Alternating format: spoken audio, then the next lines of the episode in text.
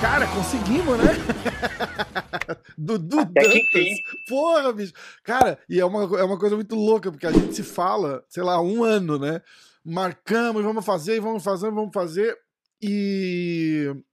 E aí eu acho que eu cancelei, ou eu esqueci completamente, e aí eu mandei uma mensagem pra você, falei, caralho, eu esqueci. Não, não, não, tudo bem. Eu falei, ah, vamos, vamos marcar. Aí era uma sexta-feira, alguma coisa. Falei, vamos marcar pra semana que vem, eu te mando uma mensagem.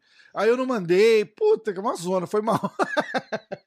Nada, Rafa. Pô, pra mim é um prazer, meu irmão. A gente já tinha marcado, na verdade, acho que foi bem na pandemia, Foi.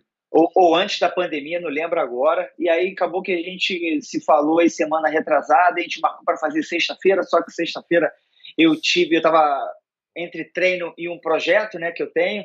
E aí eu tive, que organizar- tive que organizar uma grande festa nesse domingo para esse projeto social. Acabou Que que, a gente não conseguiu, mas agora a gente está aqui. Tamo aí, tamo junto. Cara, fala de você, se apresenta pra galera. Pra galera que não sabe, eu, eu vou dar o, o preview, o campeão mais novo da- do Bellator, né? Do, do, do, do Brasil, do Bellator.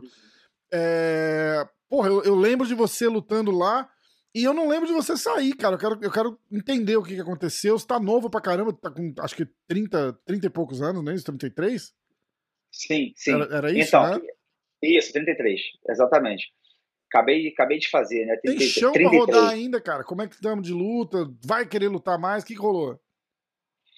Então, é, acontece que eu fiquei lá quase 10 anos, né? Eu entrei no Bellator muito novo, entrei em 2011. Aham. É, logo eu estava nessa transição é, Brasil, Chotô, Chotô Japão, e aí acabei recebendo um contrato para fazer três lutas em três meses no Bellator na época. Caraca, que É, era, era um esquema um esquema de GP que eles faziam Aham. antes, não tem mais hoje, né? Até porque eu acho que um GP de três lutas em três meses é muito complicado e é muito arriscado para o próprio evento, porque o atleta, ele pode se machucar, Sim. né? E além de se machucar, o atleta precisa de tempo para se recuperar. É. Então o atleta acaba não, não tendo tempo. Então ele tem que pensar em fazer boas já- eu já lutas, vi evitar gente- se machucar. Eu já vi gente falar que prefere lutar três vezes na mesma noite do que, do que quebradinho, assim, pelo, pelo, pelo corte de peso, né, cara? Você não consegue se recuperar pra cortar peso de novo. A hora que você tá se recuperando, chega a hora de cortar peso de novo, né? Tem isso. A- além de você ter que fazer um tipo de luta e evitar não se machucar, É. né? Você tem que tomar cuidado porque o peso não subir muito.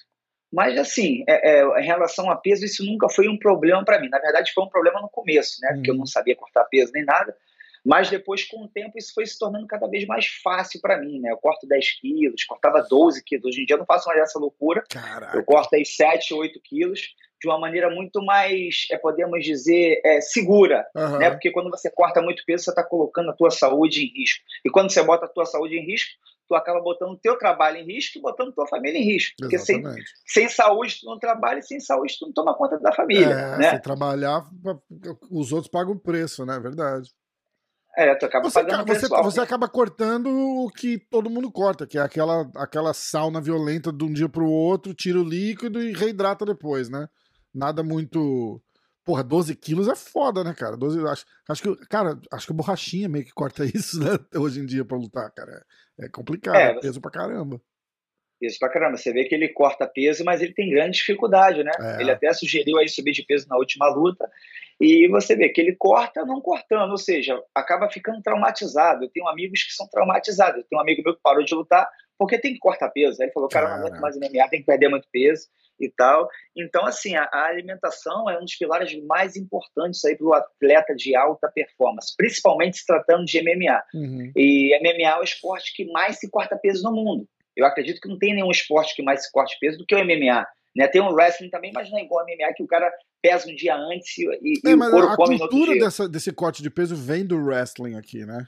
Porque se você para pra pensar e lembrar que quando a gente lutava lá, a gente, não que eu lutasse, a gente, digo os brasileiros, né? Quando Claro. vale tudo, não sei o quê, os caras lutavam meio que sem limite de peso, lembra? Tipo, eram uns. Era, era meio que na, na época de, de, de vale tudo mesmo, não, não tinha é, tantas categorias, os caras menor lutavam no pesado, era, era meio que uma categoria absoluta lá. E os wrestlers aqui, eles tinham já esse costume de, de fazer. Eu acho que o MMA acabou pegando um pouco dessa cultura. Só que é exagero, né, cara? É, porque tem, você tem que entender que tem situações e situações. Tem cara que é muito grande para uma categoria e muito pequeno para outra, aí ele fica naquele meio lá, aí ele tem que sofrer mais. Mas não é o caso da maioria, né? Tem gente que corta um peso violento é, só porque, é, teoricamente, é vantajoso para ele lutar numa categoria que ele é maior. Mas o, o, o impacto que isso tem no corpo do cara, no, no, no cérebro, na saúde, no, no, até no próprio desempenho. Você vê, eu, eu tenho falado bastante com um cara que tem lutado One, que eles. As categorias de peso do One, é, na verdade, é uma acima do, do normal com o mesmo nome, né? E, e eles fazem um teste de hidratação. Então, tipo, o cara não pode. Se, pass se passar do nível X de desidratação lá, o cara não pode não pode lutar. Pesa acho que quatro vezes na semana tal, porque tá todo mundo lutando uma categoria acima, na verdade. Entendeu? Mas, cara, de repente essa era a solução. Porque alivia um pouco o corte, os caras. A, a performance dos caras é muito melhor. Pode ser, pode ser, né?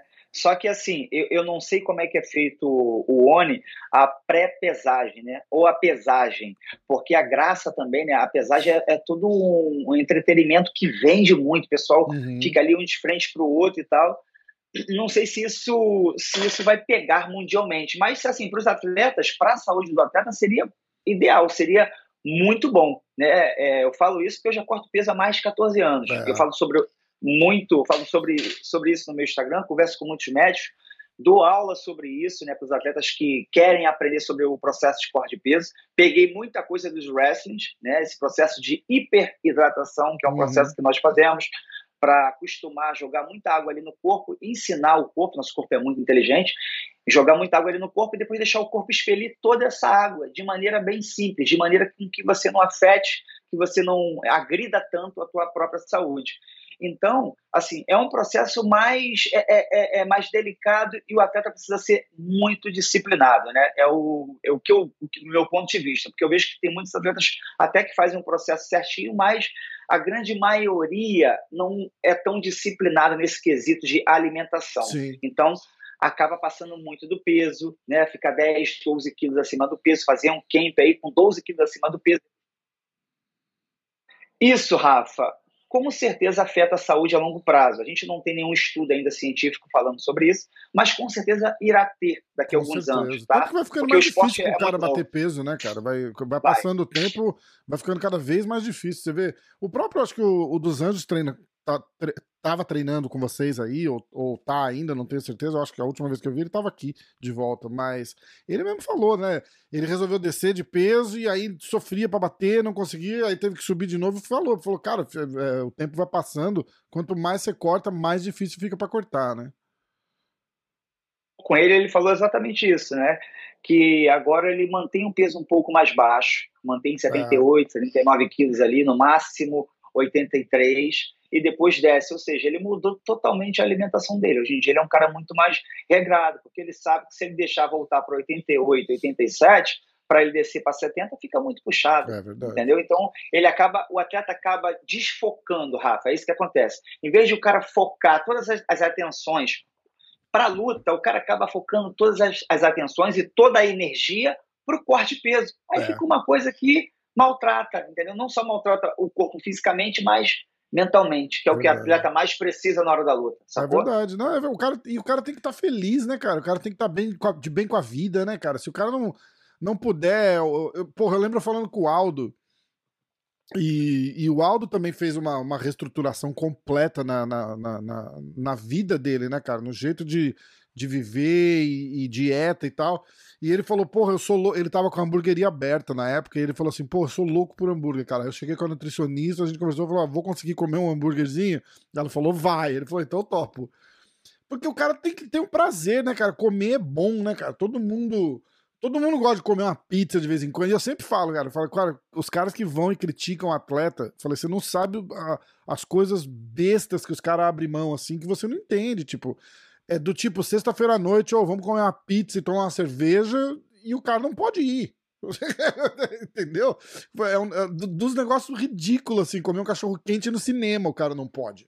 Entendeu? É, é, você faz uma escolha de vida ali que muita gente não entende. Os caras só entendem a hora que você levanta o braço lá, ê, porra, Dudu Dantas, campeão do Bellator. Porra, que sorte, hein, meu irmão? Fala, é, é sorte pra caralho, né, cara?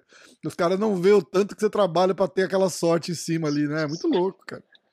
É, é assim, tudo dá para fazer tudo, né? É, em relação à alimentação, a corte de peso, dá para o atleta comer o que ele quiser, mas tem hora. Exato. Tem hora, tem tempo e tem muita disciplina. Se ele manter um cardápio muito, muito correto, muito disciplinado, não saindo da dieta, não beliscando nada quando não tem que beliscar, ele consegue comer uma pizza, ele consegue comer um hambúrguer. É claro que ele não vai comer três hambúrgueres, um hambúrguer.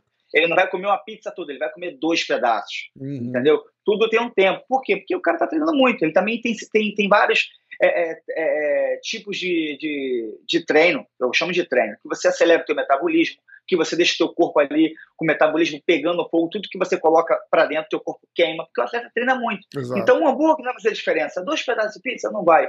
A questão é o atleta ser disciplinado. O cara comer quando não pode. Ah, o cara treinou mal, eu vou comer uma besteira. Ah, o cara treinou bem, vai comer uma besteira. Ele hum. sempre está se recompensando. A ansiedade dele para a luta, ele está re, ele está transferindo toda essa ansiedade para né? comida, é, entendeu? Verdade. Ele está comendo emoções, ele acaba é. não comendo para a performance é dele. É está comendo por emoção, uma emoção. É verdade, é verdade. Mas vamos, a gente desviou o nosso assunto aqui, volta, volta a falar de você. A gente tá falando de você, né? Vai, aí continua. Aí você foi campeão então, super cedo lá no Bellator, assinou três contratos. Esse contrato com o Bellator na época, acho que se não me engano, foram 24 meses de meu primeiro contrato. E logo e aí em seguida eu fiz três lutas em três meses, venci esse GP. E logo em seguida que eu venci o GP, o vencedor tinha direito a disputar o título. Hum. E aí eu disputei o título. Isso foi em abril, né? Uma data muito marcante. Foi uma sexta-feira 13, 13 de abril de 2012. Caralho. E aí eu disputei o título sexta-feira 13, né? Pô, aí eu disputei. O Zagallo mandou um abraço aí, ele gostava do 13, né? Verdade. E aí disputei esse título e venci o americano, né? Finalizei no Katagatame. E aí me tornei o primeiro é, brasileiro campeão do Bellator e o, e o atleta mais jovem a conquistar o título dentro do, do Bellator. E aí nessa já estava o Patrick, estava o Patrício, estava o Douglas Lima, e aí eu conheci toda essa galera aí nessa época, né? Todo mundo estava GP também. Uhum. Todo mundo estava GP. E, e, e, o único jeito de disputar o cinturão na época era vencendo o GP. E aí, qual era o problema disso, Rafa? O problema é que o campeão demorava muito tempo para lutar. Porque imagina só, você, você tem que esperar. esperando o GP. Exatamente. Um GP por ano para lutar. Então, essa época foi bem complexa. Aí eu fui campeão, né, defendi o título aí por duas, duas vezes. E depois perdi o título em 2014 contra um americano, né? E aí, em 2014, é, é, em outubro de 2014, eu perdi esse título. Em 2016, né, já, já, já depois de ter feito mais duas lutas, eu disputei o título novamente contra um compatriota pela segunda Louro, vez. Eu lembro dessa luta, cara. Eu lembro dessa luta. Pela segunda vez, já tinha lutado com ele em uhum. 2012 que eu defendi o título, porque ele ganhou o GP. Aí ele credenciou para lutar o, o, o, pelo título. E aí em 2016 eu lutei com o Louro de novo ganhei o título do Louro e depois defendi esse título com esse americano que eu perdi em 2014. Hum. E aí eu mantive o título até 2018, se eu não me engano, foi 2018. E aí, em 2018 para 2019, eu, quer dizer, em 2019 do, do, eu saí do 2017, foi 2017. Em 2017 você defende contra o Leandro Igo, que tá lá ainda, e mas ele não bateu peso, então não, vali, não valia o cinturão, né? Mas você ganhou Exato, a luta. só valia para mim. Ah, só valia para é, mim. É, é, essa é boa, né? Tipo... Entendeu? Porque quando o, cara, quando o cara não bate o peso é o seguinte, ó, não bateu o peso, então o cinturão só vale para quem bateu o peso. Então vamos supor, se eu sou o campeão, não bato o peso, o título só vale para o desafiante, uhum. entendeu? Para mim já não vale mais, eu já perdi o título. É, sacou? É, é muito louco isso. Muito louco. E tá certo, né, cara? Porque quando você assina um contrato, né, você deu tua palavra que ia bater o peso, você é. recebe para isso. E, aí, e, e, isso é uma falta de respeito com o próximo. Verdade. Entendeu? Que está ali esperando. Falta de respeito com o próximo, com o evento. Então tá certo de tirar o título do cara. Então valeu o título para mim. E logo depois eu, eu, tive mais uma outra luta contra o americano e perdi. Entendeu? Perdi, perdi, perdi para esse americano o título. E aí lutei mais duas vezes em 2019. Depois dessa última luta em 2019, eu tinha mais uma luta para fazer em novembro, só que uhum. eu não fiz essa luta. Por quê? Porque eu tinha acabado de fazer uma luta em, 2000, em, junho, em junho julho, foi julho, se eu não me engano, julho, em Nova York, né, numa luta que me chamaram foi a, foi 23 a... dias. É, foi contra o Archuleta, não é isso? Ah, não, a gente, e, tá, a gente tá em 2018. Não, 2019. Então, 2019, 2019 você lutou fevereiro e junho. Fevereiro e julho. Junho. Junho. Ah, bom. Junho. A Wikipedia tá dizendo isso. junho, né? Mas pode Não, foi errado. junho, junho. Uhum. 15 de junho, foi isso? Foi, 15 de junho, foi provavelmente. 14, 14. 14, exato. 14. Foi lá, 14 de junho eu fiz essa luta com a Chuleta. Fiz uma em fevereiro, venci e, e isso foi em maio. Em maio, comecinho de maio, me mandaram uma mensagem me oferecendo uma luta no Madison Square Garden não na categoria peso galo, né? Eu vejo que o Bellator promove essa luta que ele me ganhou, como uhum. peso galo não foi no peso galo, promove como se ele tivesse ganhado no peso galo. Não foi no peso galo. A gente lutou de peso pena. E eu falei, cara, eu não quero essa luta não, é peso pena. Aí ele, ah, não, você faz essa luta no peso pena, porque se você ganhar, você disputa o cinturão do peso pena ou do peso galo. Eu falei, cara, meu objetivo não é o peso pena. Meu objetivo é o peso galo. Eu vou, eu vou retornar a ser campeão do peso, peso galo. Uhum. E aí, nessa negociação, foram isso que eles me ofereceram. Aí falaram, tem que fazer essa luta de peso, de peso pena, vai ser um card muito bom e tal, vender um bom peixe, né? Melhor card, melhor card do, do é, ano, vai ser, Madison Square Garden. Vai ser a vai melhor opção para você. Isso, isso aí. É a aí única falei, que a ah, gente é... tem, mas é a melhor para você, né? É o famoso, Rafa, cavalo de Troia. Entendeu? É, é foda. Cara, aí eu fui, aceitei essa luta, fiz essa luta, claro, quando você aceita uma luta, o risco é todo teu. Aceitei a luta, fiz a luta, não foi o resultado que eu queria. E logo em seguida, depois dessa luta, passou um tempo, eles me ofereceram uma luta de novo em novembro. Aí eu falei, não. Falei, não, não vou Nos aceitar penas não. também. Não, não, foi galo, mas aí. eu não aceitei porque, porque eu não estava bem, entendeu? Eu, tava, eu não estava feliz, eu já não estava mais feliz. Não estava feliz, eu tinha acabado de vir de uma luta que eu perdi, perdi faltando um segundo. Se, se você ver, quando ele me deu um, so, um soco, faltava um segundo para acabar a luta, no segundo round. Uhum.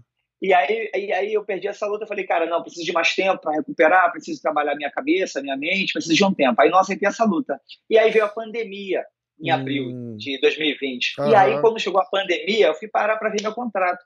Eu tinha visto que meu contrato já tinha acabado. Então, se eu tivesse assinado essa luta em, em novembro, provavelmente eu teria aí mais dois anos com eles. Entendi. E aí eu não, por, por, por, ironia do destino, né? Sei lá, por obra do destino, podemos dizer, eu não assinei. E quando eu fui ver meu contrato, chegamos na pandemia, né? Pandemia, todo mundo louco, eu falei, cara, eu vi meu contrato. Aí eu falei, Dedé, meu contrato acabou, isso, isso, isso e aquilo. E aí eu me tornei um agente livre. E aí o Bellator não, não falou mais nada sobre o, o lance do contrato e eu também não falei nada ficou muito, muito silêncio. Não tinha uhum. nada, o mundo todo parou. Né? 2020 Sim, parou é, completamente, parou só o UFC. É. Só o UFC que teve. Depois de um tempo ainda, né? Porque eles tentaram peitar lá e, e, e, quase deu merda ainda, né? Porque teve uma. Teve, acho que uma, uma deputada lá da Califórnia que tentou. Ameaçou a Disney, inclusive, né? Que era. A, o, o UFC tem uma parceria com a ESPN, que a, a dona da ESPN é a Disney. E, e essa deputada da Califórnia foi em cima da Disney porque a ESPN tava uh, aceitando transmitir as lutas e era um absurdo que não tinha que não sei o que, não sei o que lá. Aí a ESPN chegou e pediu pro UFC não fazer a luta. E aí eles ficaram acho que uns três meses sem fazer luta também, até que conseguiram a liberação. Os caras falaram, ah, tudo bem, fizeram, sei lá, eles iam fazendo uma reserva indígena na Califórnia. E aí eu acho que eles fazem a, a primeira edição da Ilha da Luta, eles vão para Abu Dhabi fazer o evento. Isso mesmo. Foi até que o Júnior lutou lá contra o Pitrian, se não me engano. Isso, é isso mesmo. É isso mesmo. O Júnior continuou treinando. Aqui, então, eu acabei, continuei treinando, mesmo na pandemia, a gente fez a academia fechada, a gente reuniu mais duas pessoas, eu, ele, mais duas pessoas, o Dedé, e a gente continuou treinando aqui, né? Mesmo sem sparring, pouco sparring, não tinha muito treino, era treino assim, só a gente mesmo. Mas tem que se é, manter ativo, né? professores. Né? Uhum. Tinha que se manter ativo, até porque para ajudar ele queria lutar. É. Né? E aí teve a pandemia, aí eu vi que já tinha acabado, aí eu falei, cara, vou esperar um tempo, ninguém anunciou nada. E aí em 2000, final de 2020, se eu não me engano, eu anunciei. Eu mesmo tive que anunciar minha saída, né? Falei, galera, meu contrato com o Bellator acabou, não vou renovar, não renovamos nem nada. E agora eu tô livre para fazer o que eu quiser. E aí acabou esse contrato. E aí, em julho, isso já tinha sido. É, em julho de 2021, Eu fiz essa luta no. Fiz uma luta aqui no Chateau Brasil. No Chateau Brasil. E aí, dois, três minutos de luta. E logo depois eu lutei aí no FEC MMA, contratado pela Zufa, tá? Quem pagou minha bolsa foi a Zufa. Que massa. E, em, em, fevereiro. Isso foi em fevereiro, dia 6 de fevereiro, agora, agora desse ano. É, é, é. Que irado. Cara. No Kansas. Fala um pouco desse FAC MMA aí. É um evento americano, né? Podemos dizer que é um evento é, é, nacional na América. Uhum. Tem, tem, tem mais em Kansas, mas é um evento que passa no UFC Fight Pass. E, todos, e todos os eventos que, tem, que passam no UFC, no UFC Fight Pass, querendo ou não, eles têm ali uma prioridade. Eles devem ter algum acordo com o UFC de o UFC uma poder porta de entrada, qualquer... né? Certeza. Isso. O UFC tem, podemos dizer, abertura para colocar os atletas que eles quiserem vir. Por exemplo, o evento que eu lutei era o Look fora, Look fora Dana White. Então, ah, o Dana White. aquele que o Dana White faz, o look, Looking for a Fight, chama. Aí era é. evento pro Dana White ver. Uhum. Né? E, e aí eu fiz parte, fiz parte desse evento. Então, eles, querendo ou não, tem, abre ali pro, pro, pro UFC fazer o que quiser, né? Quem comanda ali é o, é o Ultimate, porque dali que vão sair alguns atletas que vão estar dentro do Ultimate, entendeu? Demais, aí foi, essa foi minha última luta que eu fiz em, em fevereiro. Então estamos a todo vapor, né, porra? Tamo, e, e aí, pelo, pelo que você está sinalizando aqui, a, a intenção é entrar no UFC e deixar bem claro, né? Eu sou muito, eu, tenho uma satisfação, né? Eu tenho um, uma alegria muito grande, porque eu acho que eu conquistei tudo que eu queria em todos os eventos que eu entrei. Então, no Shoto eu fui campeão, no Shoto Japão eu fui campeão, não cheguei a pegar o cinturão, mas eu ganhei toda, praticamente todas as lutas que eu fiz no Shoto Japão. Eu fui campeão do Shoto Sul-Americano, eu fui duas vezes campeão do mundo no Bellator, defendi o título aí por quase cinco vezes. Ah. Ou seja, eu, eu sou muito é, é, abençoado e grato por tudo aquilo que já aconteceu comigo na minha carreira. Então, todo evento que eu entrava, sempre o meu objetivo é ser o campeão. E agora que eu fechei nesse novo evento, meu objetivo é só um: é ser o campeão. Não interessa quem, quando, aonde, o que vier na minha frente, eu vou passar por cima até chegar ao título, entendeu? Cara, ah. e, agora eu queria que você contasse uma coisa que vai, ser, vai virar até um papo interessante, porque na cabeça de brasileiro, a gente sempre. E a minha, eu sou brasileiro, né? Então não, não estou me excluindo, tá? é, a gente pensa assim, fala, porra, o Dudu, cara, o cara treina com o Aldo, o cara é lá do Dedé, os caras têm uma moral foda no UFC. Passa a mão no telefone, liga lá e fala assim, ó, oh, bota o Dudu pra lutar. E não é bem assim, né? Não é bem assim, cara. O, o Júnior tem muita moral, né? O Júnior é, chegou a fazer cara, isso. Os caras imaginam, acho, né? Tipo assim, falou, ô Aldo, liga lá e fala pros caras me chamar, porra. Aí o Aldo passa a mão no telefone e falou, ó, bota o Dudu pra lutar aí. Não, não funciona assim, e a galera não entende isso, né? Tipo, ah, só entrou porque o Aldo deve ter ligado pra falar alguma coisa, se fosse fácil assim, né? Pô, você, você mora em qual lugar, Rafa? Eu moro em Nova York. Então, você mora em Nova York, você lida com os americanos o tempo todo, né? Seja para colocar um, um filtro na tua casa, seja para trocar uma antena, e você sabe que os americanos são business, né? O, o negócio, eles querem saber de negócio. Amor eles, zero, meu irmão. O cara vem jantar na tua casa, te abraça, conhece a tua família no dia seguinte, se ele tiver que te mandar embora do trabalho, ele vai te mandar embora. Tá nem aí. América, América é business, né? Os caras valorizam te pagam bem, você é muito bem reconhecido, valorizado, mas é negócio. O brasileiro tem a mania de achar que tudo, ah, liga pro cara e tal, pô, o cara já tá lá tanto tempo, liga pro cara que vai resolver, só o cara dá uma ligada. Não é assim que funciona, né? É, é eles pensam totalmente diferente do brasileiro. O brasileiro é leva mais para a emoção, é. o coração, né? O, o americano não, é business. Então, assim, a grande maioria dos brasileiros tem tem uma dificuldade em entender essa parte do, do negócio, é. entendeu? Então não, não, não, é bem assim. Aconteceu né, de chegar, a gente conversar, conversamos ainda um pouco, né? O, o, o Júnior foi um cara que, porra, sempre me deu uma força, como se fosse um, um, um padrinho para mim, é um cara que eu tenho como grande amigo, né? Além de ser meu vizinho, é um grande amigo aí pessoal, mas não rolou, entendeu? E assim, no meio dessa negociação, o meu mestre, né, que é o Dedé, que foi o cara que, que graças a ele eu consegui lutar nos maiores eventos, foi graças a ele eu sei tudo que eu sei. Ele demais. chegou até. Dedé é demais, Dedé é um pai para mim. E de, graças a. Quer dizer, graças a ele não. Através dele, eu até mudei de empresário nesse pouco tempo aí, de dois meses para cá. Né? Dudu, acho que é melhor. Eu acho melhor tu fechar com o Ali, porque o Ali é um cara que tem as portas abertas nos Estados Unidos todo, e o Ali está mais dedicado para essa parte. Ah, eu não sabia eu que acho que com o Ali agora, que legal. cara. E aí eu, eu, eu liguei para uma amiga minha também, né, a Cláudia Gadelha, que mora em Las Vegas, e conversei muito com a Cláudia Gadelha. Né? A gente tem uma amizade muito boa, desde quando ela veio para cá para tentar a vida aqui, de, de, desde a vida dela para UFC, depois que ela se Caramba, mudou para os Estados. Unidos. A gente sempre teve uma boa conexão, um grande contato e um carinho muito grande um pelo outro. E como eu sei que ela já tinha trabalhado com o Ali, eu entrei em contato com ela, conversei bastante e ela também falou: pô, Dudu, esse é o caminho, cara. O Ali é um cara fora de série, é um cara que ele pensa realmente nos atletas. E, pô, se você quiser, eu faço essa ponte, né? E, e, e para você ter uma ideia, ironia do destino, não, mais uma coincidência do destino, eu pensando nisso, há duas semanas atrás, o Ali tinha mandado já uma mensagem através de um brasileiro perguntando é, é, se poderia falar comigo. Então casou Caraca, tudo, entendeu? que massa, cara. Que massa. É, E o aí, Ali tem uma puta moral, né, cara? É um cara que, que negocia bem e, e tem, e tem bastante atleta. Eu acho que eu acho que só do cara não, eu vou tentar falar com carinho, isso pra não, não, não parecer. Cara, eu, na verdade eu não preciso falar com tanto carinho. Eu, eu, eu fiz um podcast com o Borrachinha e o Borrachinha meio que falou uma parada dessa. Assim. Ele falou: olha, cara, o, eu acho que o, o contrato que fizeram pra mim. A gente tava falando dessa parada de, de grana, que ele, ele não tava feliz com, com, com o salário e tal.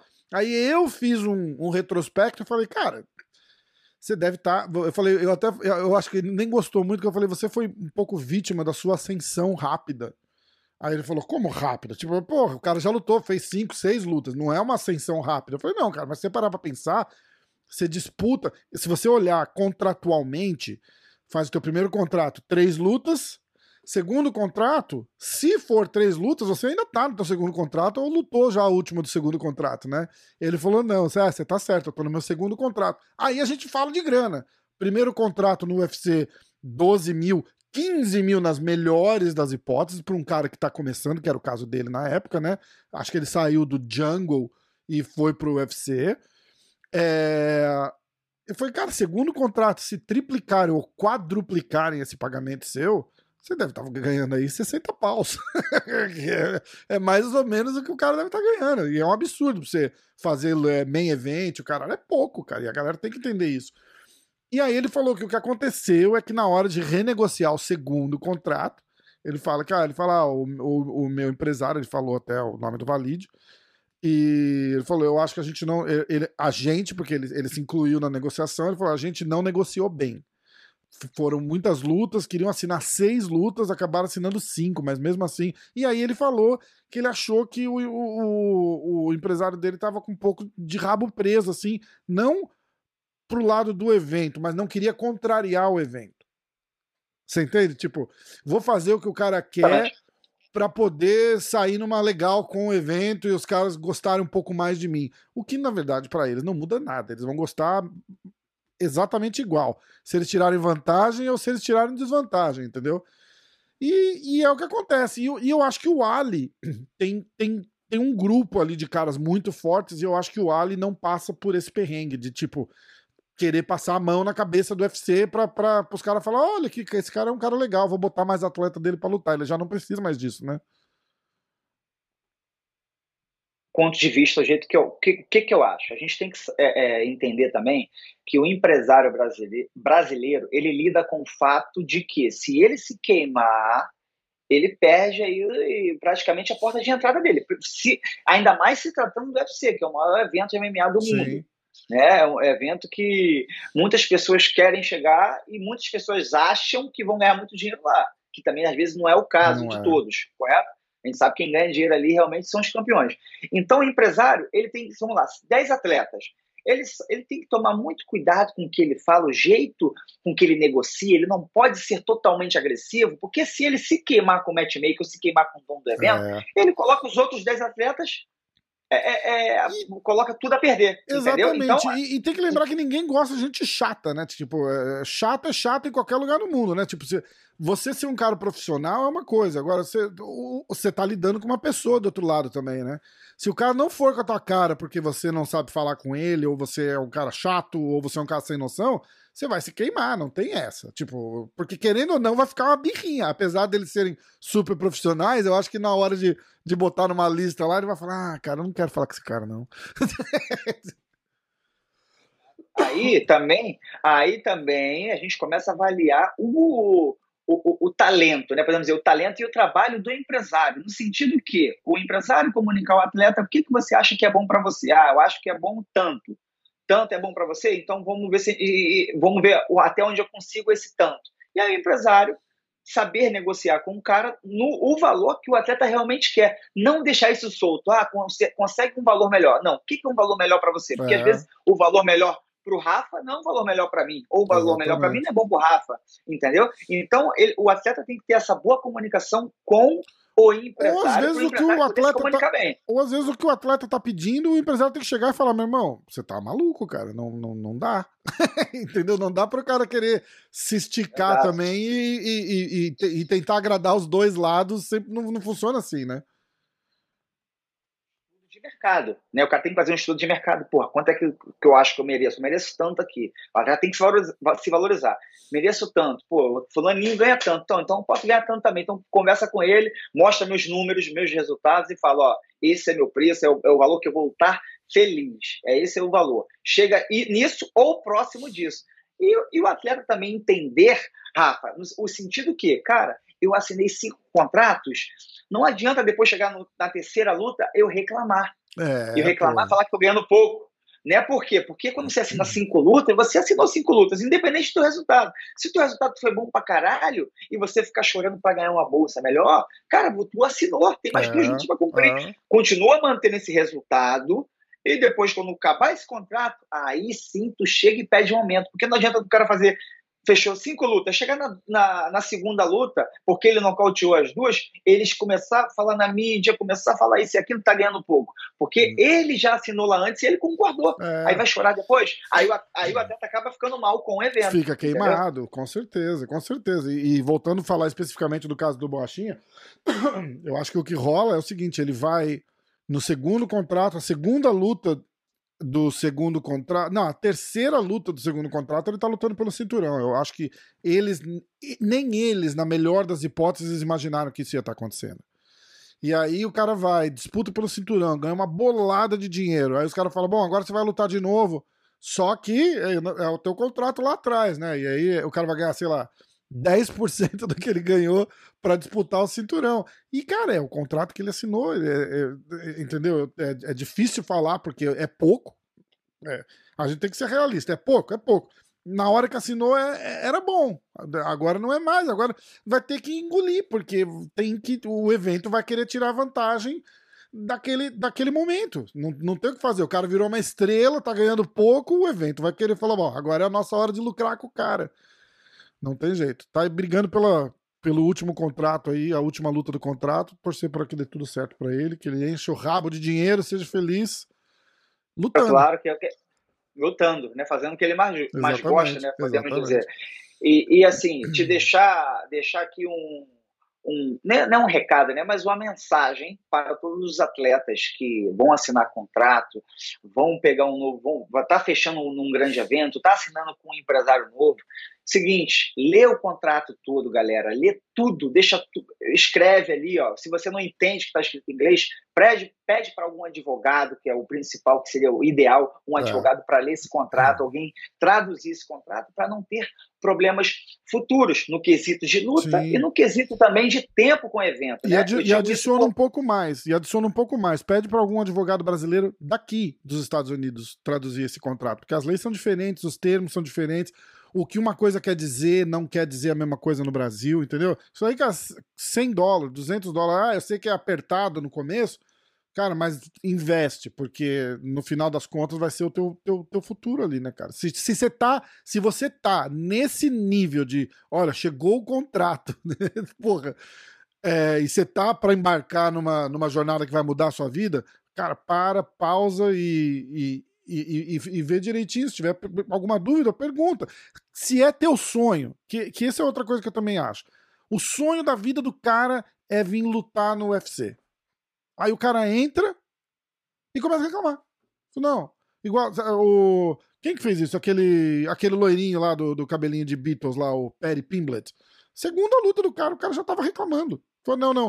Os caras, oh, vai fazer um main event? Ele falou, não, eu não ganho pra fazer main event. Eu falei, cara, cara desculpa. É, é, eu, eu, cara, eu sou 100% a favor dos atletas, mas vai tomar no cu. Como assim? Você ganha para lutar no evento. Aonde você vai lutar é sorte sua ou azar seu. Se você vai ser a primeira luta do card preliminar ou o main event, é isso aí, cara. E você vai ganhar a mesma coisa. Você assinou essa porra desse contrato. Um ano atrás era tudo que você queria na vida, não era? O que, que aconteceu?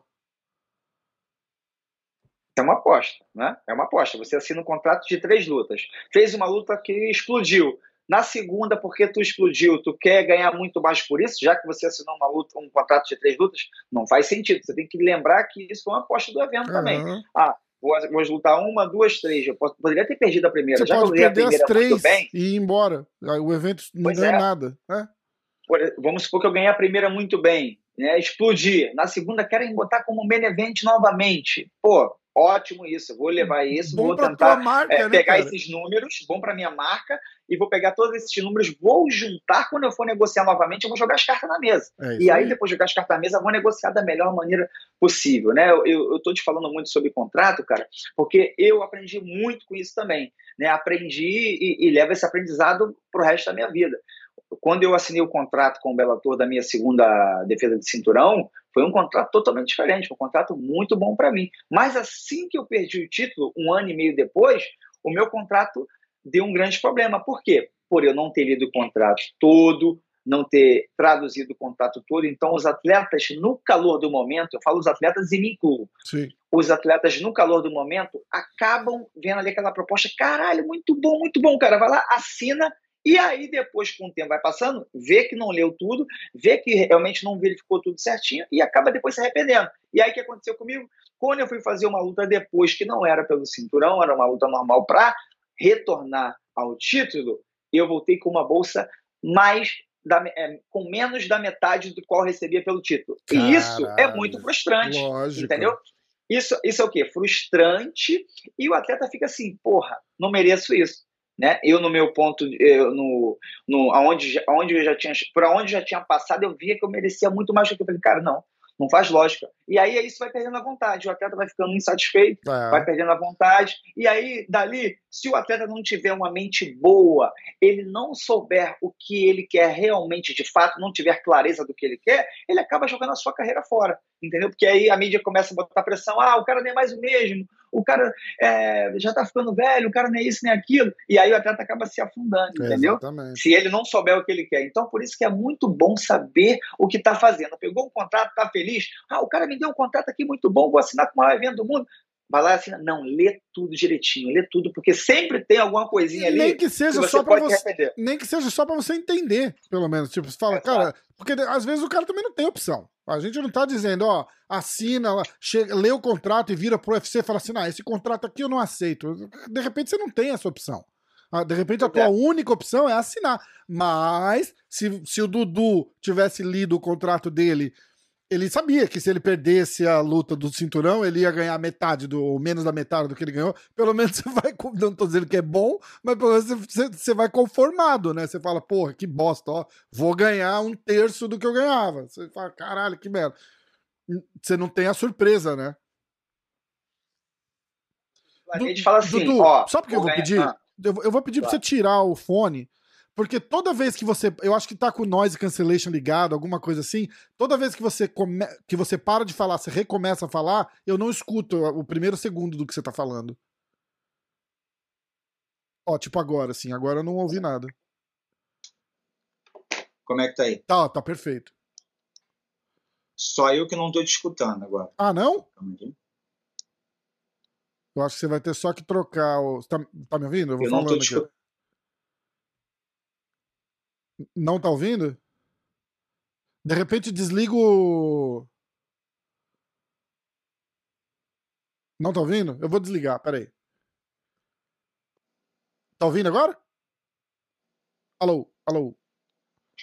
Agora foi? Ah, calma aí. Acho que é isso aqui. Agora foi? Aí. Foi. Ah, Como é que tá minha voz aí? Tá, tá, tá ótimo, tá ótimo. Na verdade, o som tá, se não tiver som ambiente, é até melhor no Viva Voz do que no, no fone. Porque o noise cancellation às vezes corta o que você tá falando, às vezes corta o que eu tô falando. E, e, e eu gosto de interromper, você vai falando, eu vou botando coisa por cima e, e claro. Mas tá, vai mas tá, entendeu? E a, e a, parada é essa, cara. O cara tem que, o cara tem que saber o que ele tá fazendo, independente de ser a, a única opção que você tem ou você ter outras opções, você tem que, você tem que entender só, né? Eu acho que é, que é, é, é o básico. E é aquilo que eu falei, se, se tem um, uma oportunidade de lutar num grande evento aqui fora e o teu contrato chega aí em inglês, é, tá cheio de advogado brasileiro aqui, cara. Cheio, cheio. Você vai no Google e arruma um advogado brasileiro. Você liga para qualquer. Qualquer um tem um amigo que tá lutando aqui. Você liga pro cara falou: conhece um advogado brasileiro que pode ver um contrato? O cara vai te cobrar, sei lá, 100 dólares, cara. Paga, lê, o cara te explica e acabou. Pelo menos você vai Foi entendendo. Legal. Não vai mudar nada, mas vai mudar o teu entendimento. Você sabe o que você tá assinando, pelo menos. É o mínimo, né? Perfeito, perfeito. Muito bom. E você tá. Então, então a gente tá. Você tá ensaiando essa entrada no UFC. Justo, legal pra caralho. Ficar amarradão de te ver lutar no UFC.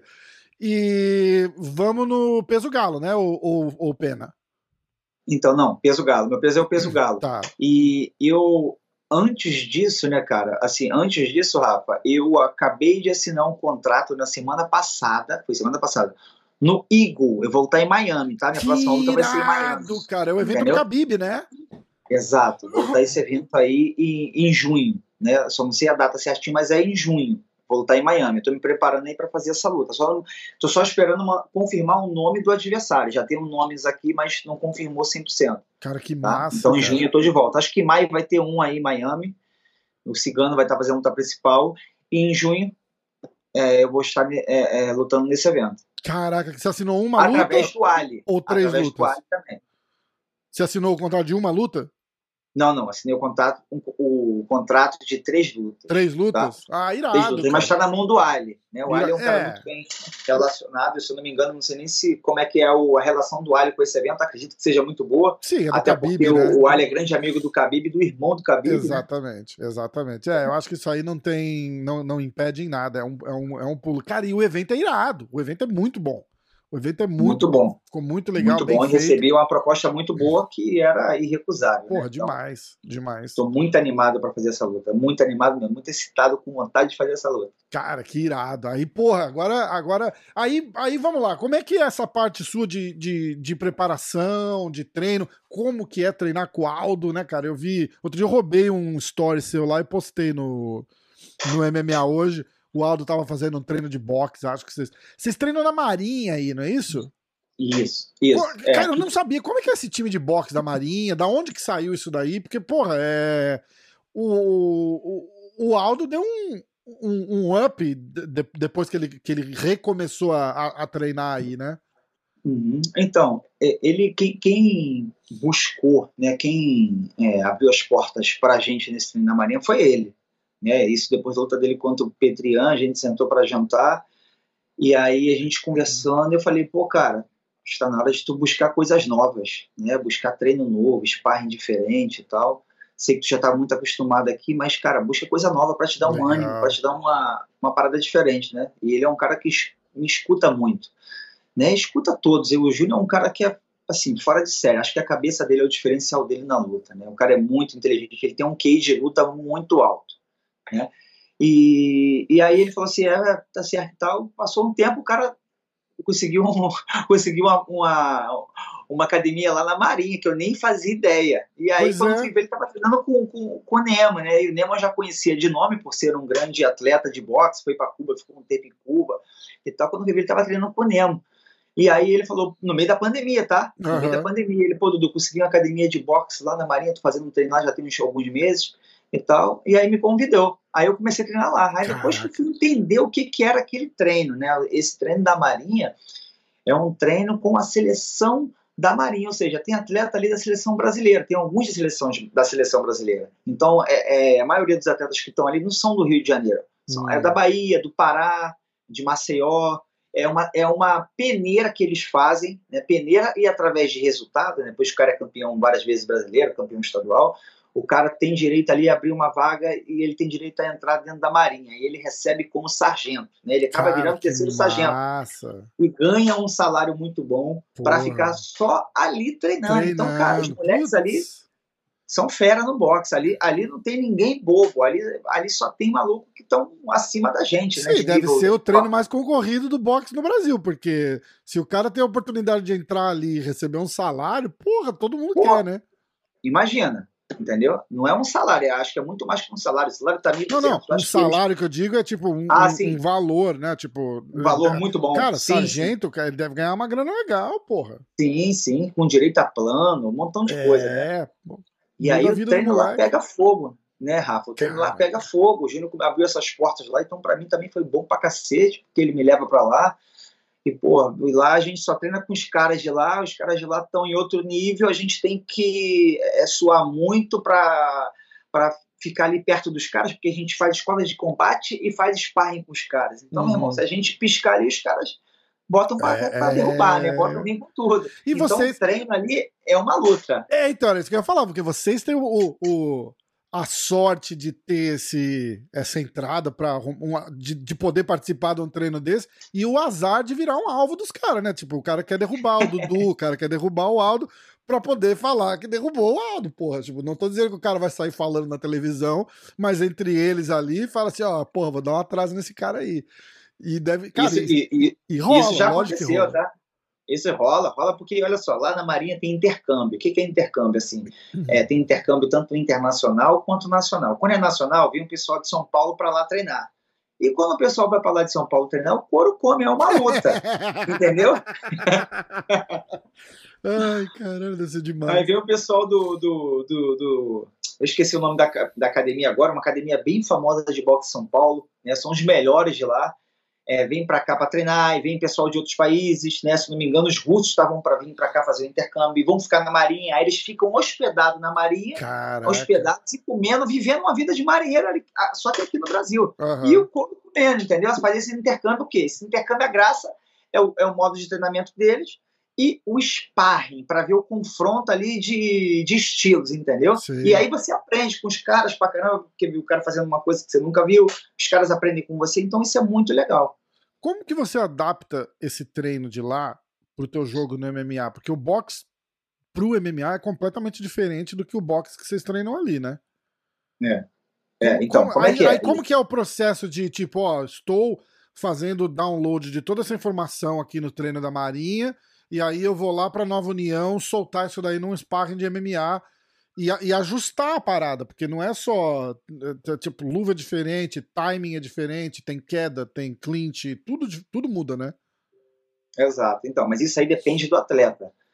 Isso aí, o Rafa, depende muito do atleta, porque o atleta que tem que fazer, que tem que ter essa visão e adaptar o que for melhor para o jogo dele. Entendeu? Não tem como eu falar uma coisa para você e falar isso para outro atleta, porque o outro atleta às vezes tem um jogo diferente. Eu vou te dar um exemplo.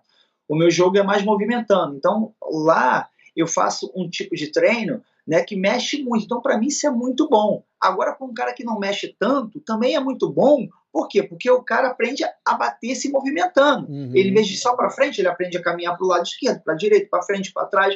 Ele aprende a girar para os dois lados né, ele, ele a aprende a bater em longa, em curta distância, em média distância. Então, cara, é assim, você aprende tudo. E aí você adapta aquilo que for melhor para o teu jogo. Né? Ou você é, é, potencializa o que tu já é bom, ou você melhora a parte que você é muito ruim. Ou seja, você tem que ir equilibrando os pratinhos e vendo o que, que é melhor para o teu estilo. Né? Então, assim, o Júnior você vê a diferença aí do cara lutando a mão do cara, o condicionamento dele, ele se movimentando melhor também, né? Ele sempre teve a pegada muito forte e aí ele não só tem pegada agora, como ele está com volume, está com volume, está mexendo as pernas, está indo para frente, está indo para trás, está indo para o lado, para o outro.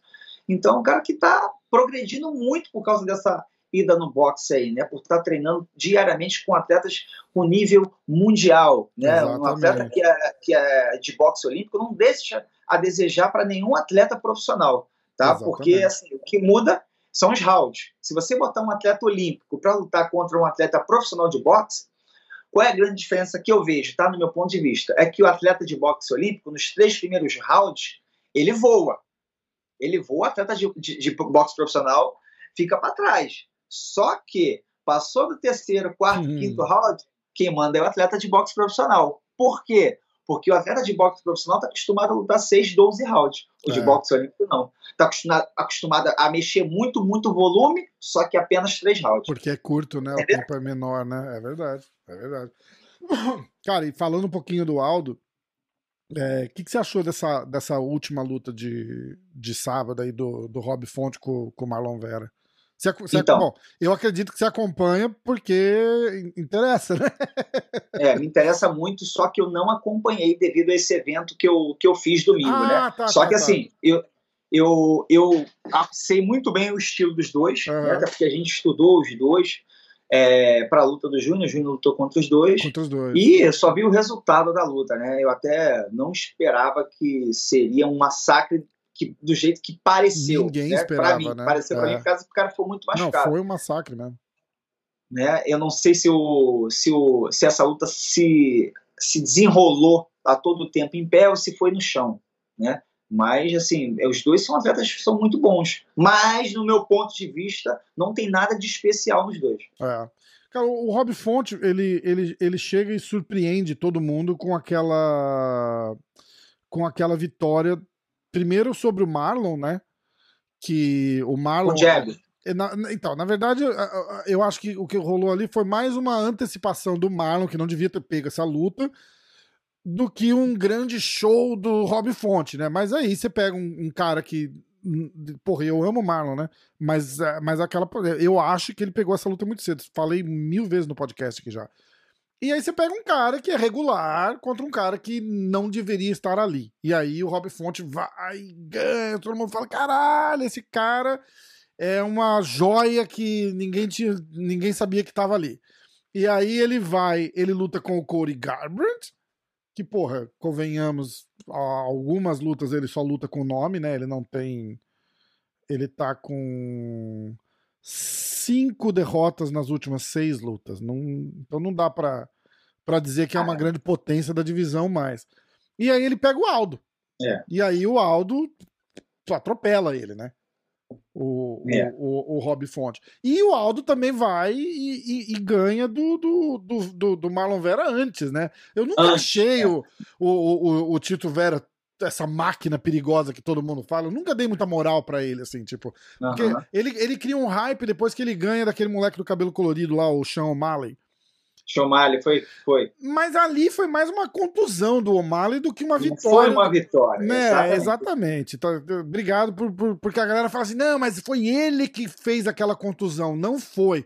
Eu, não eu fiz foi, um não. podcast com o Sean O'Malley aqui e, e, é uma coisa ah. muito louca, porque tem um nervo ali no pé que, que ele, ele adormece, cara. É igual você, tipo, fica sentado em cima do pé, o pé dorme e você tenta pisar e não dá firmeza. É uma Sim. parada assim. E ele contou para mim que eles fizeram uma. Como é um pé que ele já tinha problema, ele, ele teve um problema, alguma coisa, alguma coisa que quebrou, um ligamento que estourou, alguma porra naquele pé. Eles botaram uma atadura e ele sentiu que a atadura estava muito forte, estava muito apertada. E aí ele falou que aquilo lá, ele parou de sentir o pé na luta e, e falou, não foi contusão, tanto que ele não teve nada depois. Foi só aquilo lá. Ele parou de sentir o pé na luta e ficou. A mesma coisa que o Cerrudo teve na, na luta contra o Demetrius Johnson.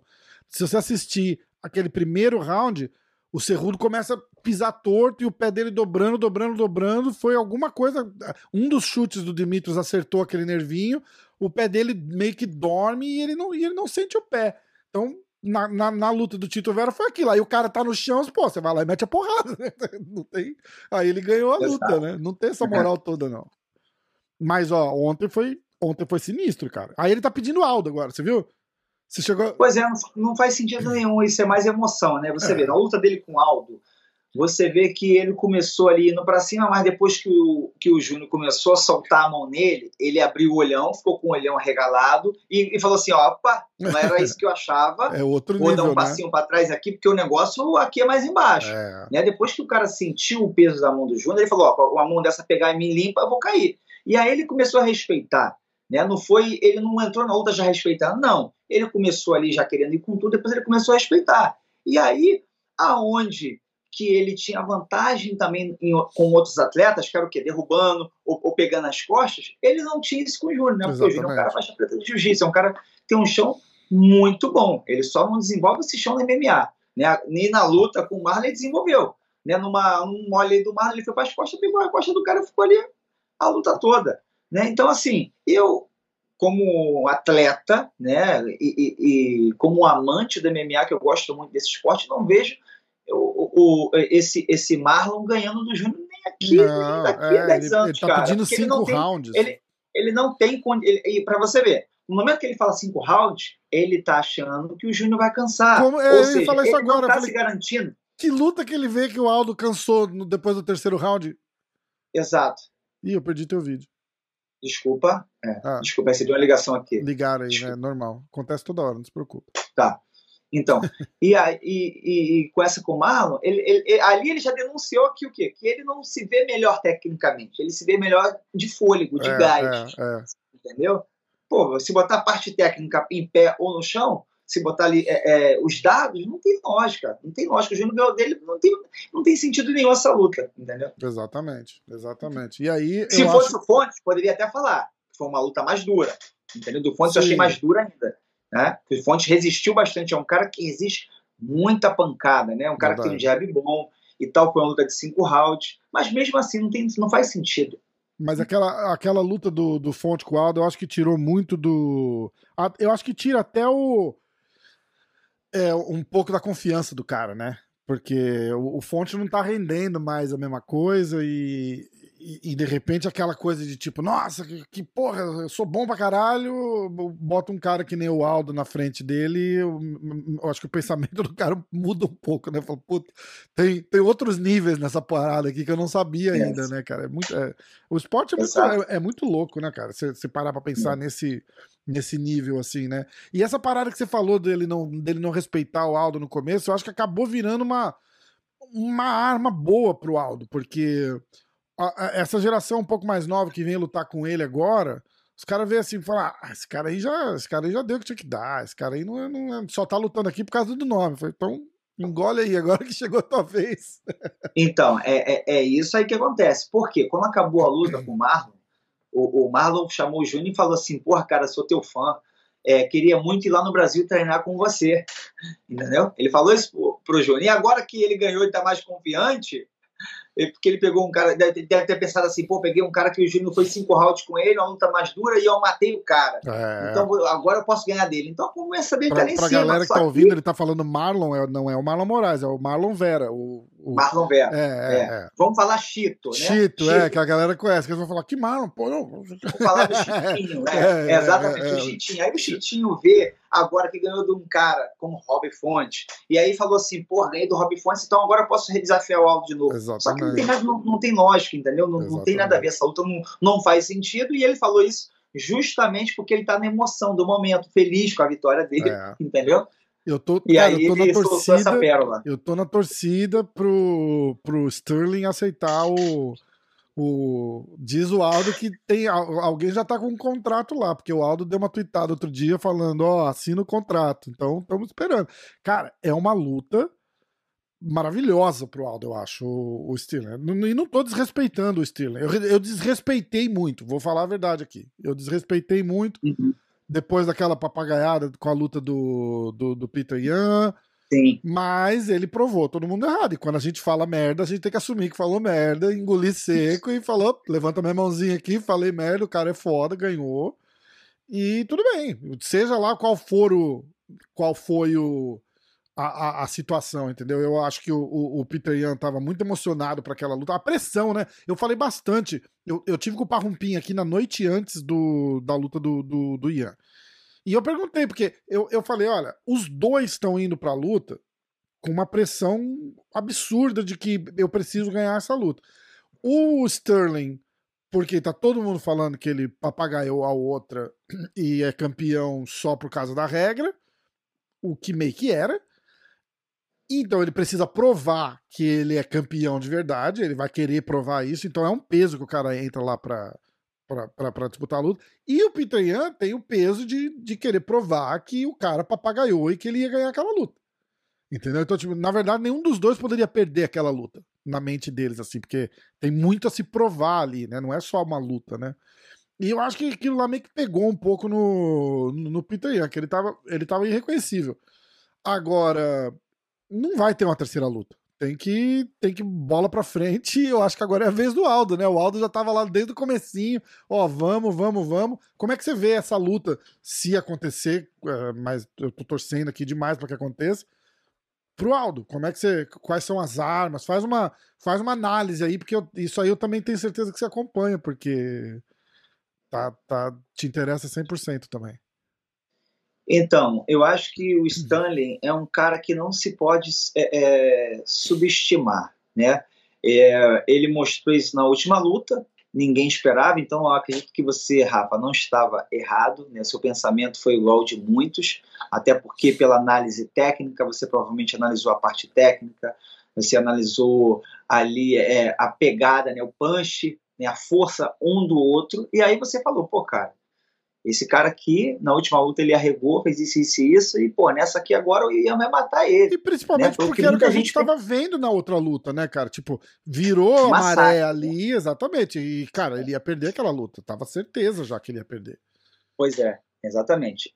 Só que eu vejo com outro olhar, né? Eu vejo no, no assim, o, o meu, meu ponto de vista, eu não olho só como apenas um torcedor. Às vezes eu olho como estrategista, no uhum. sentido de quê? De pensar com a cabeça do cara e pensar pela cultura dele. Podemos dizer que o, o Stanley é um americano, né? Por mais que ele, ele é de outro país, mas ele, pô, acho que foi criado na América. Tem, né? acho que ele é nascido aqui, não é? Ou não? É nascido aí, é? Eu acho que tá. sim. ele carrega uma bandeira, uma bandeira da Nigéria, se não me engano, né? Nigéria? Não sei, eu vou ver aqui, peraí. Mas é uma bandeira que ele carrega. E aí, é, pô, você podemos dizer que ele é americano, um cara que, que treina com os americanos. É, então, ele assim, nasceu aqui, ele, ele é nascido aqui, ele é nascido aqui. Ele, ele, pode ter descendência, né, de, de, de, algum outro país que você falou da, que ele carrega bandeira na Nigéria e tal, mas ele nasceu aqui em Nova York, inclusive. Ah, então, beleza. Então ele é um americano. Né? Foi exatamente do que o jeito que eu pensei. O americano, o que, que ele faz? Ele pensa ali, ele, vai, ele é um cara muito estrategista, ele vai pensar numa ótima estratégia e ele vai repetir aquilo ali mil vezes. É. Né? Eu tenho com o americano a primeira vez, na primeira vez que eu pedi o título para o Joe Warren, que ele foi para as Olimpíadas, foi, foi campeão mundial de greco-romano. E, cara, o que eu percebi foi o seguinte: o cara insistia mil vezes na mesma queda e, e, e, podia dar soco nele, fazer o que for. O cara insistia ali sem parar. O cara era muito persistente. Aí na segunda luta eu falei, cara, eu tenho que mudar essa estratégia.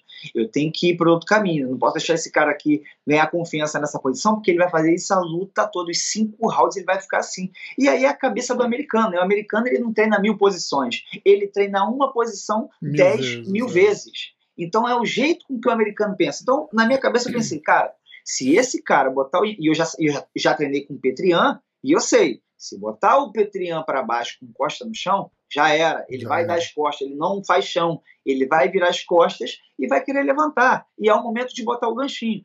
E eu falei isso há 10 meses atrás pro, pro canal do Marcelo Alonso. Falei, cara, uhum. qual é o segredo para ganhar do Petrian? Eu falei, cara, não tem segredo, tem estratégia. Ele é um cara que parece um tanquezinho de guerra, se fecha todo e precisa da distância para bater. Ele precisa encontrar distância para bater. Se não encontrar distância, ele fica louquinho atrás do cara, né? Fica, nem, fica que nem aqueles bonequinhos atrás do cara. Então, é, para cima do cara ali fechadinho, entendeu? Tanquezinho de guerra.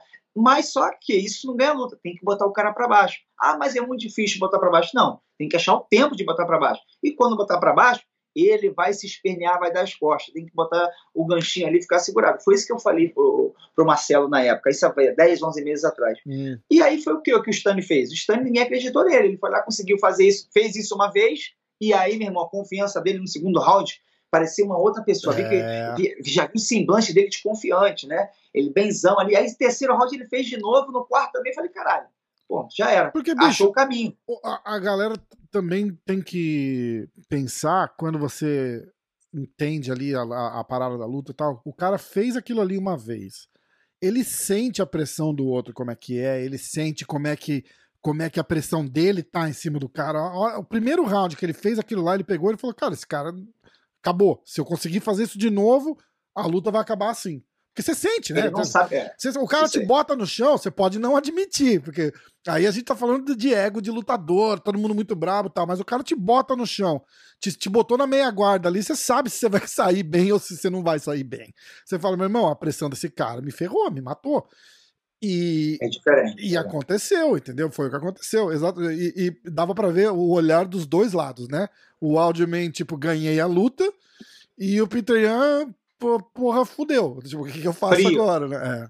É. é. aquele mesmo olhar, né? De, né? Ele não é. muda muito a fisionomia, é, que é, é característica dos russos. Né? Então, você viu que ele insistiu ali e ele falou, provavelmente ele falou isso que você pensou, e falou assim, cara, esse é o caminho. Aqui ele dá as costas, ele não sabe defender as costas. Ele vai querer sair na marra, com força, segurando. Então, eu vou ganhar a luta assim. E o Cornelius deve ter reforçado Sim. isso. E aí ele ganhou essa luta, né?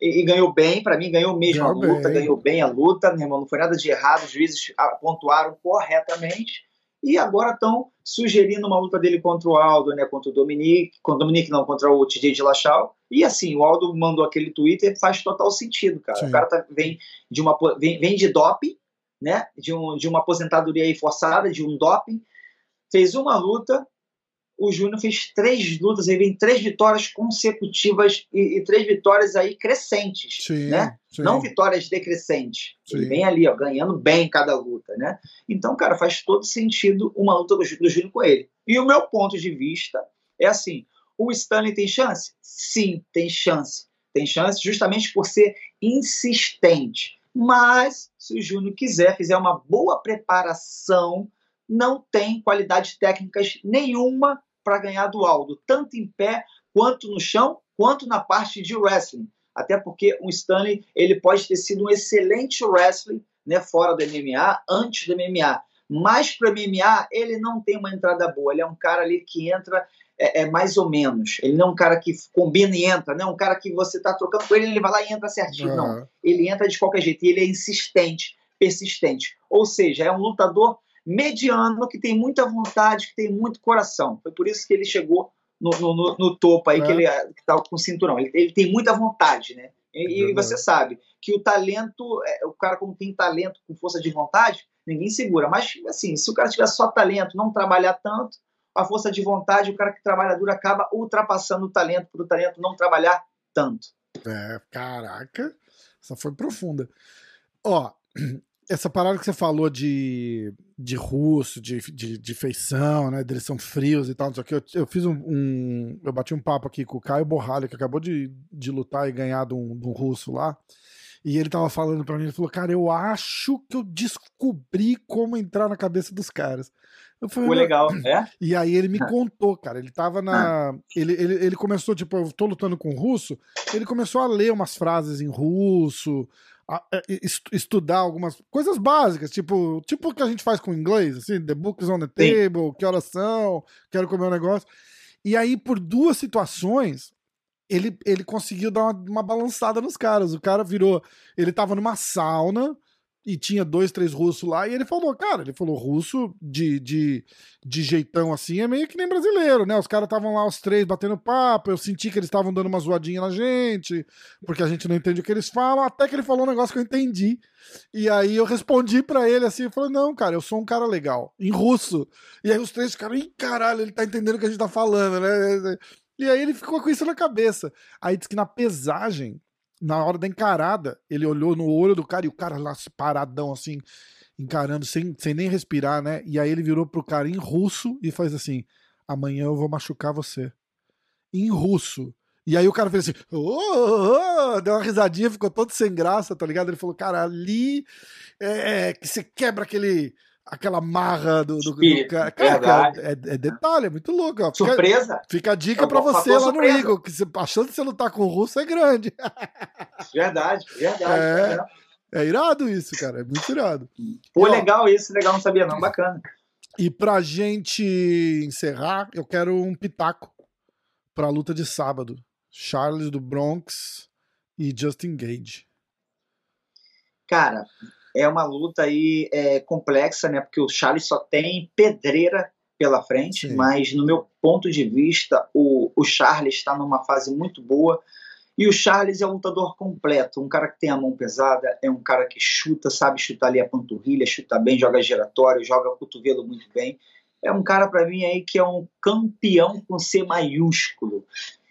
Entretanto, vai pegar um adversário bem duro que tem a mão muito pesada, mas esse cara que tem a mão muito pesada se expõe também. E o Charles, junto com seu treinador Diego Lima, que é uma excelente pessoa que eu conheço, provavelmente até ter traçado uma boa estratégia de poder pegar aquele queixo ali do, do Gaet, né? Uhum.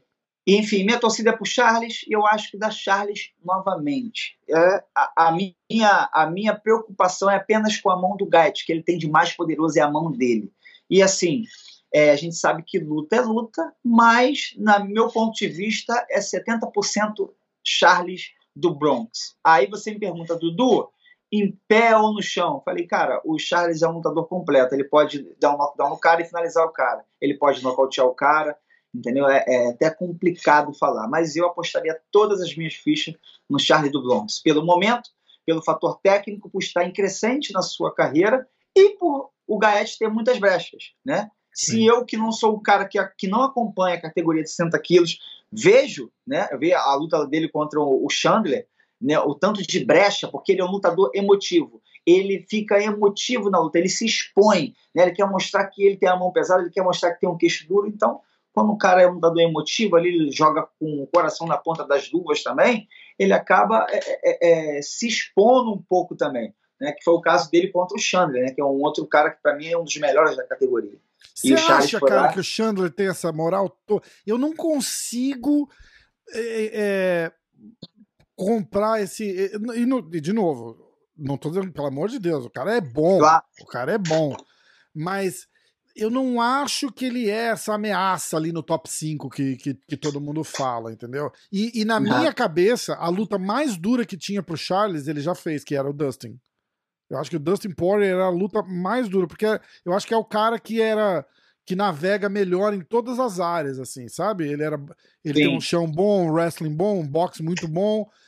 Aí o, o Gage eu concordo 100% no que você falou. É o cara que gosta de tomar porrada para dar porrada. Entendeu? Eu acho que o Charles não entra nesse, nesse jogo de, de, de trocar porrada sem cuidado com, com e, o Gage. Sim, sim.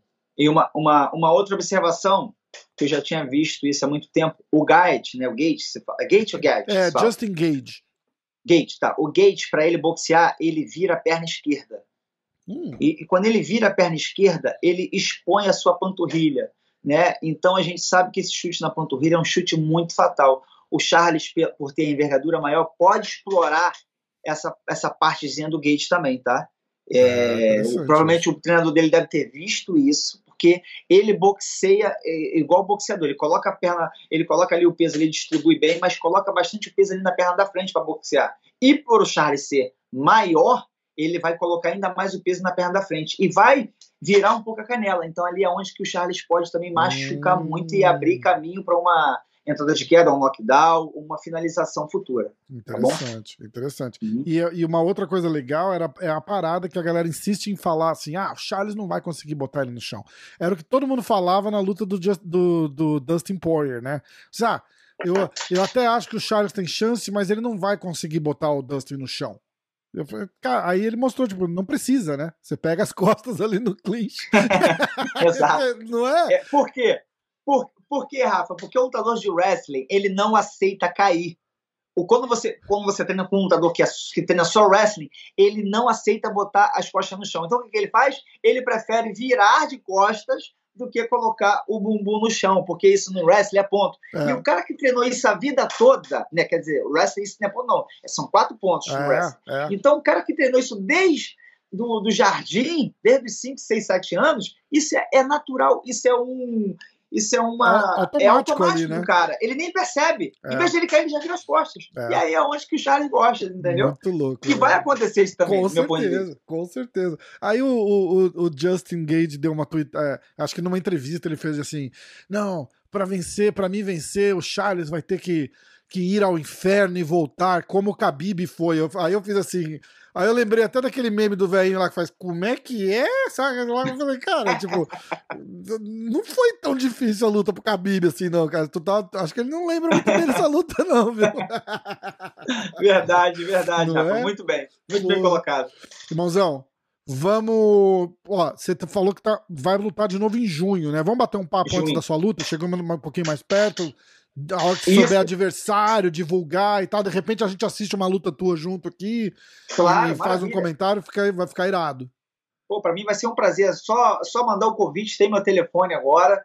Qualquer Fechado. coisa, manda direto, que eu tô sempre com o telefone por perto, meu irmão. E a gente marca aí uma luta para comentar. Demais. É, é, alguma outra entrevista, algum outro bate-papo, alguma algum outro quadro em relação à opinião, né? E a gente mete bronca. Irado, fechado tá? então. Mozão, ó. É, Obrigado é, pela oportunidade. Instagram tá na tela. Quer falar do teu projeto? Você falou que fez um, um churrasco, um evento aí no fim de semana pro teu projeto. Fala um pouquinho do projeto só. Quem quiser ajudar, então, como é que faz? Como é que é? Eu tenho um projeto social já há muito tempo, né, cara? Eu vim de projeto social. Eu sou, eu sou cria do, do Santo Amaro e aqui no Santo Amaro eu comecei a treinar jiu-jitsu graças a um projeto social gratuito. Uhum. E aí, hoje em dia, eu faço parte desse projeto administrando esse projeto. Então, eu levo grandes empresários, grandes pessoas que querem ajudar para esse projeto. E quem eu levei para esse projeto foi um patrocinador meu, né, que você até viu assinando, não foi luta aquilo ali não, foi um contrato de patrocínio. Ah, eu sei chamado que era luta, eu já falei, ah, é. um banco. Entendeu? Esse, é, esse é um banco que eu fechei um patrocínio com um banco chamado Genial Investimentos, que, que é um banco aqui gigante que temos aqui no Brasil, é um banco que ele movimenta bilhões por dia né, na Bolsa de Valores, e esse banco também tem aí fora. Então é um projeto meu já de um tempo, então eu, eu, eu casei o, casei a fome com a vontade de comer. Demais. Então já tinha essa parceria com esse banco, e aí levei esse banco para ajudar lá no projeto. Aí o banco doou 100 kimonos para as crianças de comunidade que carente, legal. doou seis meses aí de aulas de educação financeira, né, que era uma ideia minha, que eu levei para o banco, falei, cara, o pessoal de comunidade, projeto social, precisa saber lidar com a questão financeira, porque quando você pega um bolo de dinheiro, você não sabe o que vai fazer. Você Sim. não sabe que tem que pode investir para esse render esse dinheiro render a longo prazo. Então, a gente tem que começar a conscientizar as pessoas, até porque na escola pública você não aprende sobre educação financeira é. e não é. aprende sobre inteligência emocional. São dois quesitos que eu acho importantíssimo, né? Isso graças,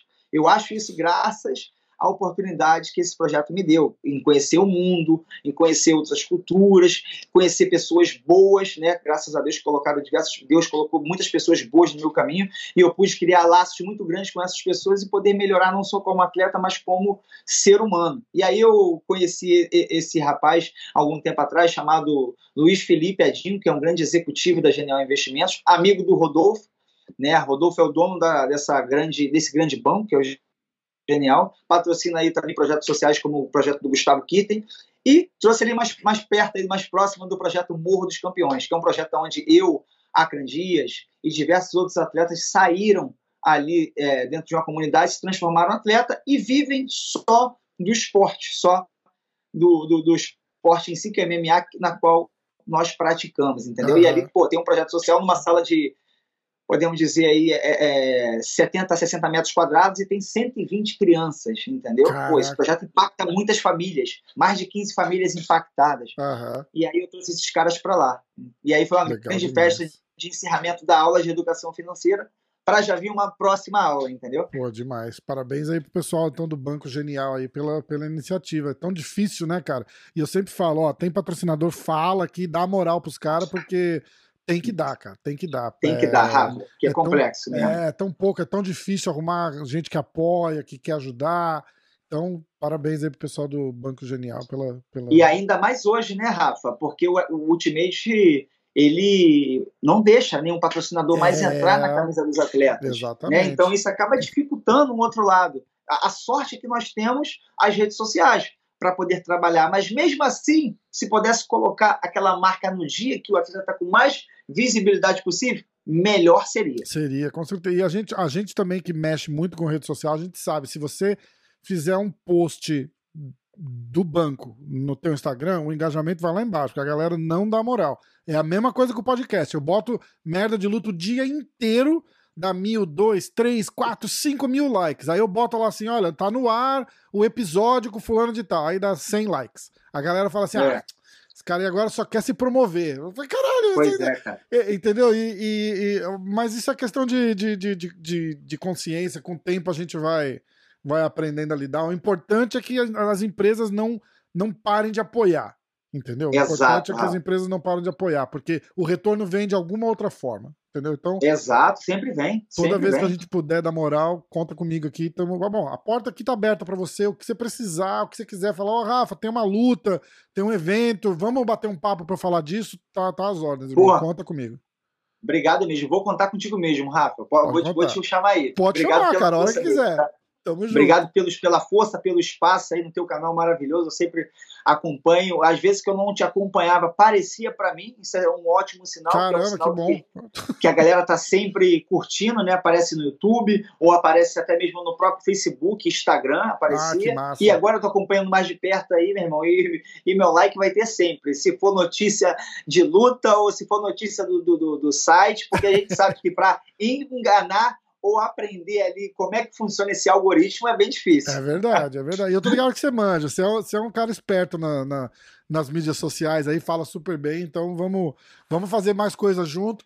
Chegando um pouquinho mais perto da sua luta, a gente vai fazer outro de novo, com certeza. Se tiver alguma coisa antes, só gritar e em 10 minutos tô pronto, a gente sempre conversa.